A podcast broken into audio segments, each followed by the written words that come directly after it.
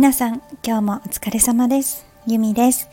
今日は2月26日月曜日。時刻は21時26分です。お2626イエーイ。私こういうねゾロ目？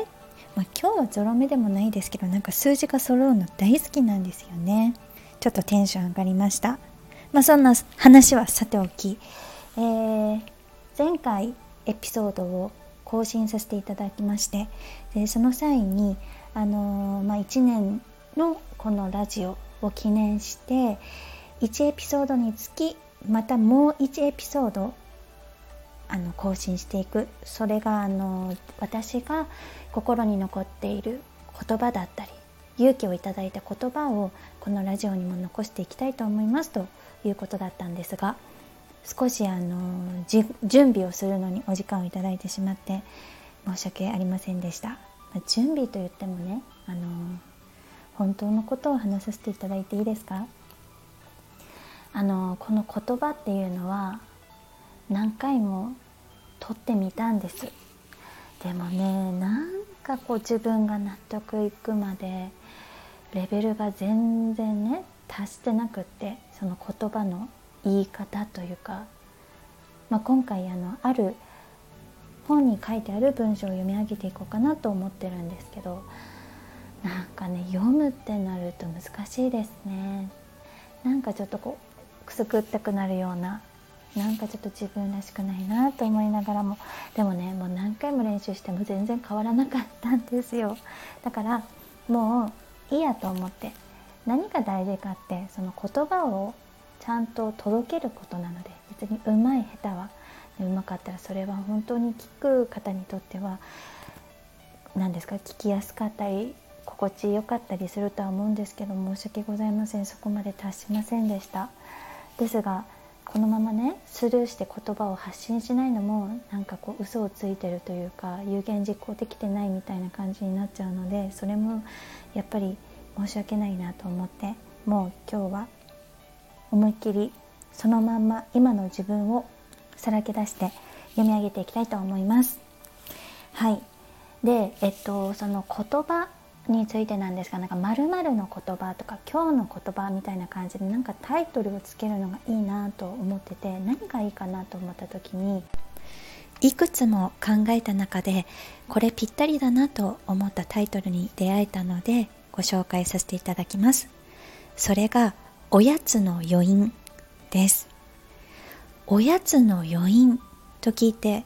こうまだしっくりこない方がほとんどだと思うのでなぜこの「おやつの余韻」というタイトルをつけさせていただいたのかちょっとお話しさせていただこうかなと思っています。そもそもですね私の今やらせていただいている音声配信のタイトルが「耳から味わう黄昏おやつ」なんですがなぜおやつという言葉を使わせていただいたのかというとそもそも私がですねおやつの時間っていうのがもう昔から大好きなんですね、まあ、食べることが大好きっていうことなんですけれどもなんかやっぱり食事の時間とおやつの時間って何が違うかってやっぱりその甘さからこういただける幸福感だったり何でしょうかねほっとしたりとかまたもう一歩頑張ろうとか思えたりもしくはこのおやつのために次頑張ろうとかっていうようになんかエネルギーチャージができる時間だなと思っているんですね。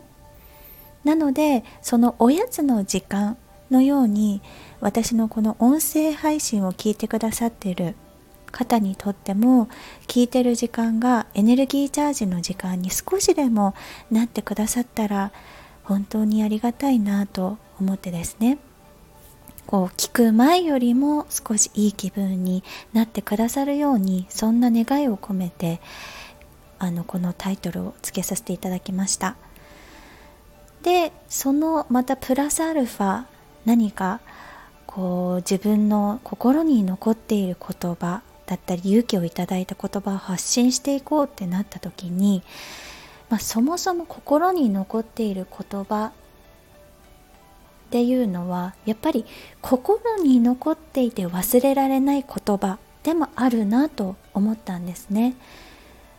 そうやって考えていくうちに余韻という言葉に出会いましておやつもやっぱり一度食べたあのショートケーキあのクッキーあの和菓子が忘れられないっていうことが私もあってあこのおやつの余韻と、まあ、忘れられない言葉っていうのはぴったり相性がいいんじゃないかなと思ってこのタイトルになりました。では今日は記念すべくで 自分で言うのも本当に変ですが第1回目ですね。吉本ばななさんが書かれた「なんくるない」という本に出てくる文章です。でこれはあの主人公の女性とえおばさんが出てくるんですけどその2人の会話の中でおばさんがその女性に言っている言葉です。では読ませていただきます。こっちの引っ張る力は愛情から来てるから最後は絶対に勝てる。諦めたりこっちも同じ土俵に上がらない限りは大丈夫なの。しつこくしつこく粘って絶対に諦めないこと。その間は気をそらして飲み込まれないようにしてたくさん楽しい気持ちを育てるの。そういう力の方が地に足がついていてたくさんの力を地球全部からもらっているこっちの方が絶対に強い。一緒にぐっと踏ん張って待っていよう。そのためにも深刻になりすぎないことだよ。深刻になると息が詰まってシューッと力が抜けちゃうからね。たくさん食べて笑って運動して何事もなかったように意地でも元気に生きてなきゃ。ニカッと笑っておばさんは私の手を握った。はい以上になります、えー、これは本当にあの前に進みたいけれどもなかなか前に進めなかった時力をもらえたらいいなと思ってた時とか。そんな時に心が動いて思わずメモを取らせていただいた文章です。はい。では今日は以上になります。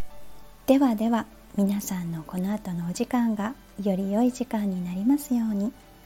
Big hug from Thailand! Bye!